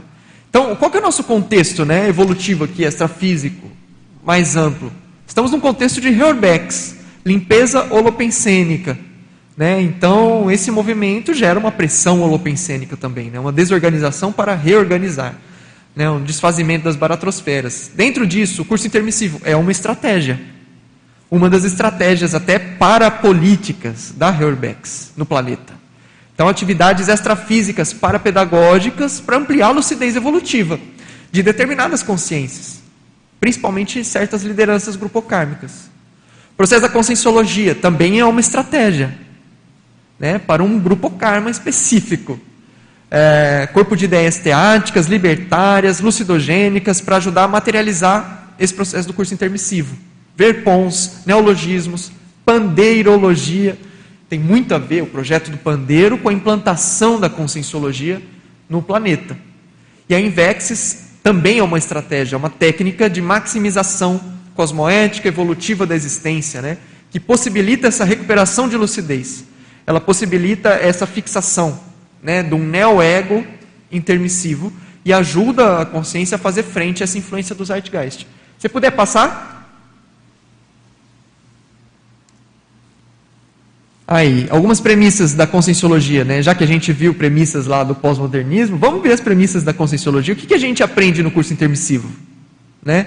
E aí, gente, isso aqui é um estudo meio assim exploratório. Fiquem à vontade depois para criticar, contestar, falar não é bem assim, não sei. Eu acho que vamos ver, né? Mas assim, o que, que existe, né, dentro da conscienciologia? Qual é a abordagem do que existe? A gente trabalha com conceitos de realismo, né? É, de autorrealismo também. Dentro disso, um certo paranaturalismo. Ou seja, existe uma natureza multidimensional das consciências que é comum a todas as consciências. Né? É, é por aí que vai esse conceito. Do ponto de vista da epistemologia, como que a gente adquire conhecimento? Autoexperimentação teática, autovivência interdimensional, intersubjetividade objetiva. Né? Não é uma objetividade pura e simples, intrafísica. Tem até um verbete, pseudo-objetividade. Por quê? Porque a objetividade aqui intrafísica, material, ela acaba sendo ilusória muitas vezes. Né? Então a gente tem que trabalhar com essa noção de intersubjetividade objetiva, para chegar num, num, processo mais real possível. Né? Então a, a, a, o, o conhecimento da Conscienciologia está muito baseado nesse processo auto-experimental. Natureza humana, né? O que é ser humano? A gente já extrapola essa ideia. A gente já vai para uma noção de consciência. Uma noção de que consciência ela evolui, né? é um processo de evolução serexológica. A consciência ela não é simplesmente, eternamente, né, determinada pelo meio onde ela vive. Existe uma determinação? Existe. Mas existe também uma liberdade. Existe também uma vontade, uma autodeterminação num determinado momento da vida evolutiva, vamos dizer assim, da série X da consciência, em hipótese, ela para, ela passa a, a parar de ser determinada pelo meio e ela passa a se autodeterminar. A paragenética começa a sobrepor o processo da genética e da mesologia. né, o processo de lucidez passa a ser maior, mais amplo. Então, é, é, isso é uma relação aí que a gente precisa aprofundar ainda também, mas, mas é por aí. Processo da ética, também existe uma extrapolação, né? Cosmoética, universalismo, megafraternismo, ou megafraternidade. E do ponto de vista político, o que, que tem valor, né? Processo do voluntariado, democracia direta ou democracia pura, como se diz aí, né? conscienciocentrismo. Conscienciocentrismo, acho que essa é a palavra mais importante que a gente, se for parar a pensar, né? O que, que é? Você colocar a consciência, consciência, a noção de consciência que nós temos no centro das instituições. Por isso são instituições conscienciocêntricas. Nossas políticas institucionais visam as consciências e a evolução da consciência. Esse é o conscienciocentrismo. Né? Então, essa é a abordagem. Se você puder passar, e aí, ó, conscienciologia, como a Ibe estava falando, é para iluminismologia. Né? Então, um resgate e uma renovação e uma atualização, um update dessa, dessa, dessas ideias iluministas do planeta. Né? E a Invex nisso, gente, é uma estratégia evolutiva. Né? Aqui você tem definições de Invex, né? só para a gente deixar claro, também tem no paper. Mas é, o que, é importante a gente colocar? Né? É, um, é um campo da intrafisicologia. Então a gente tem que estudar o intrafísico, tem que estudar a sociedade. Né? Se puder passar novamente.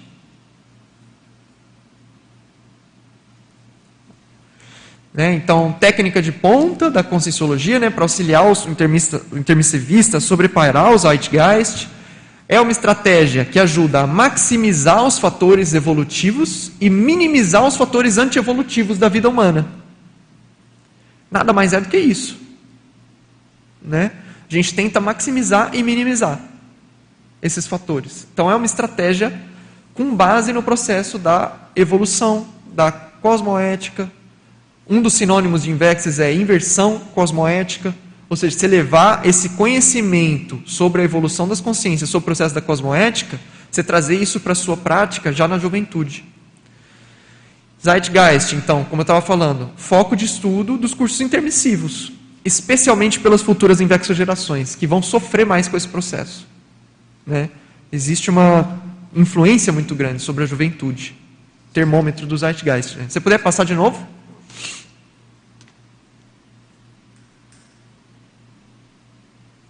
Mais uma vez. Aí. Então é o que eu estava falando. Em Vexes, a gente pode sintetizar como sendo um processo de autocrítica social.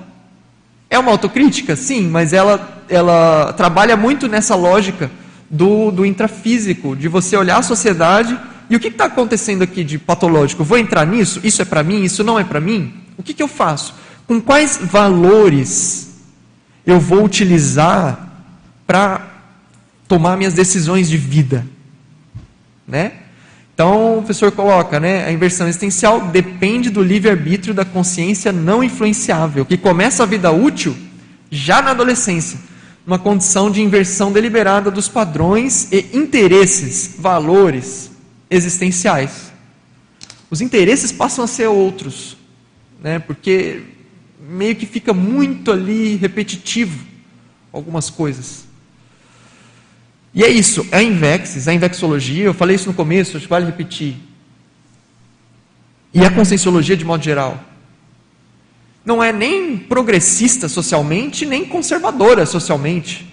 É vanguarda. Estamos na. É, é auto-vanguardista. A, a, a Invexis é auto-vanguarda existencial.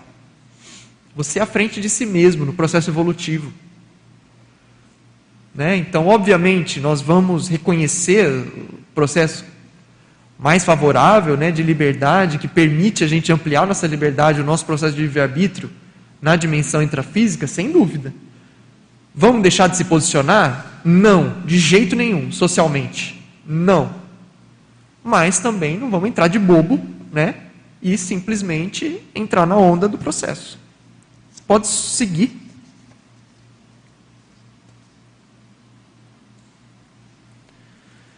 E aí é aquilo que eu estava falando, né? O que, que é sobrepairar o Zeitgeist?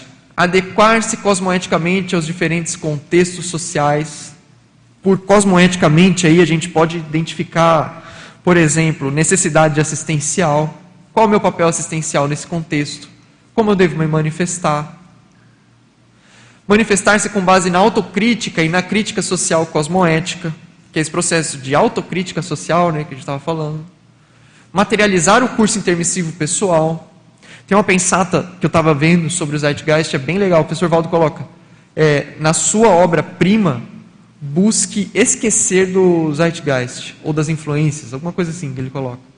Nunca pense nas influências do Zeitgeist na sua obra-prima pessoal.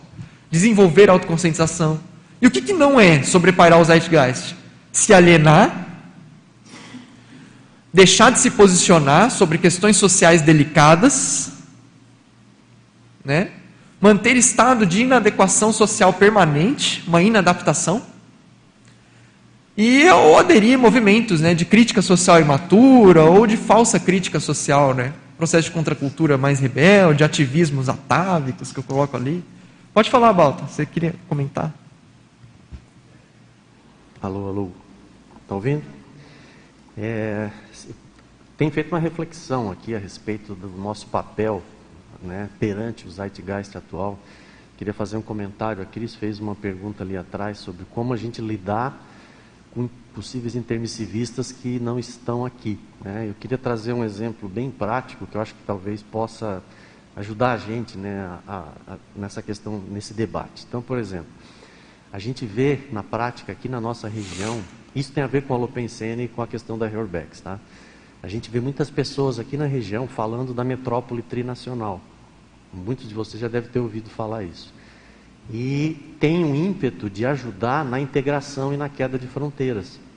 Quando a gente pega o verbete proto-Estado Mundial, a gente vê né, qual é a proposição do professor Valdo em relação à questão da Cognópolis.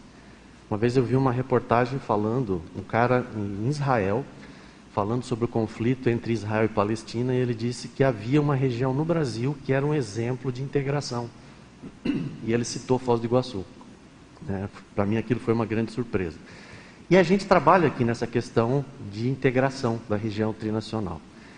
E aí, assim, que eu acho que esse é talvez o nosso maior desafio conseguir sobrepairar uma tendência de banalização dos conceitos da conscienciologia. Isso é uma onda né, que está ocorrendo, você citou isso agora. Então, por exemplo, eu trabalho nesse aspecto político na cidade, mas não política partidária. Eu acabo me envolvendo né, e a gente ajuda de alguma maneira, mas com sempre eh, de uma maneira de conscienciologia implícita.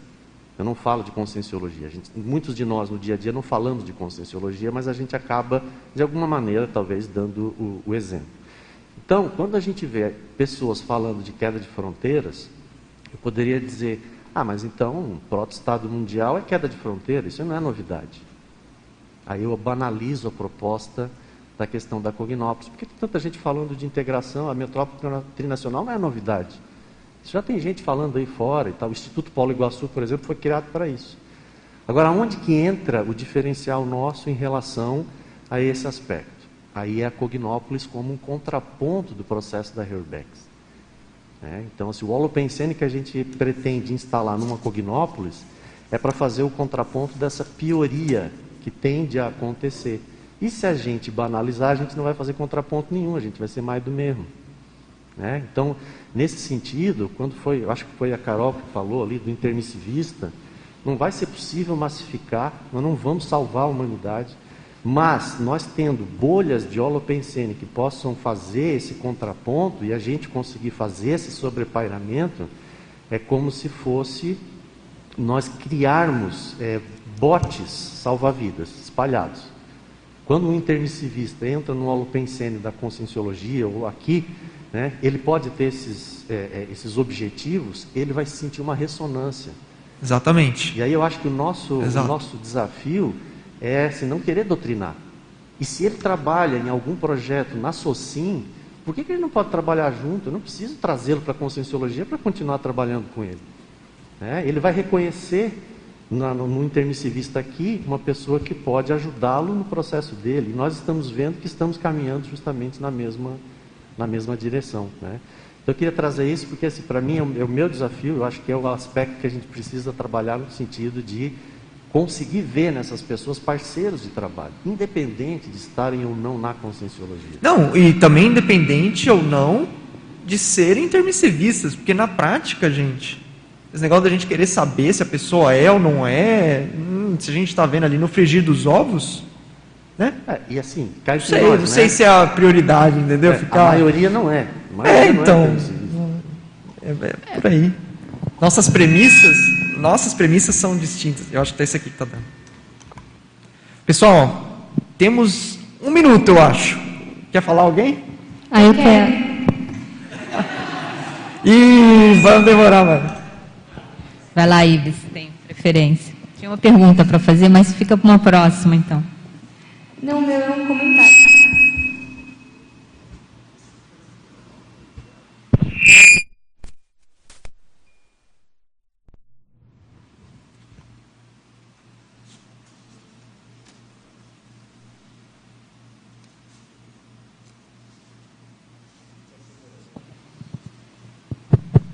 É, na verdade, é um comentário rapidinho é, sobre o que o Balto estava comentando, que eu tenho uma frase que eu acho que ajuda a sintetizar muito essa reflexão sobre o sobreparamento do Zeitgeist, que é, tem registrado na Paralencologia da Consex Manacá, que, assim, né, é, mesmo nesse contexto que a gente vive hoje, de reorbacks, de transmigrações, é, hoje os intermissivistas têm, pela primeira vez, a chance de fazer a diferença, né?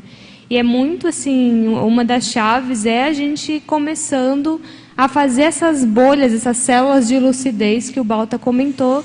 Primeiro, a gente não vendendo o nosso próprio Holopensene em função dos modismos diversos que tenha, né? E isso a gente não faz pelo negacionismo ou alienação de uma forma simples, que nem você comentou, né, Igor? Mas é estudando e fazendo esse contraponto com o nível de influência que a gente está desses holopensenes todos. Não tem resposta simples, não tem assim superficialidade na hora da gente estudar os Zeitgeist. Se puder passar pro, chegar no mais um e aí a gente finaliza, que é o seguinte. São duas frases aí do professor Valdo, né? Então ele coloca: sem qualquer dúvida, há distinções evidentes, facilmente identificáveis na pesquisa confrontativa entre a vivência conscienciológica e a vivência segundo o Zeitgeist o mundanismo ou a existência eletronótica.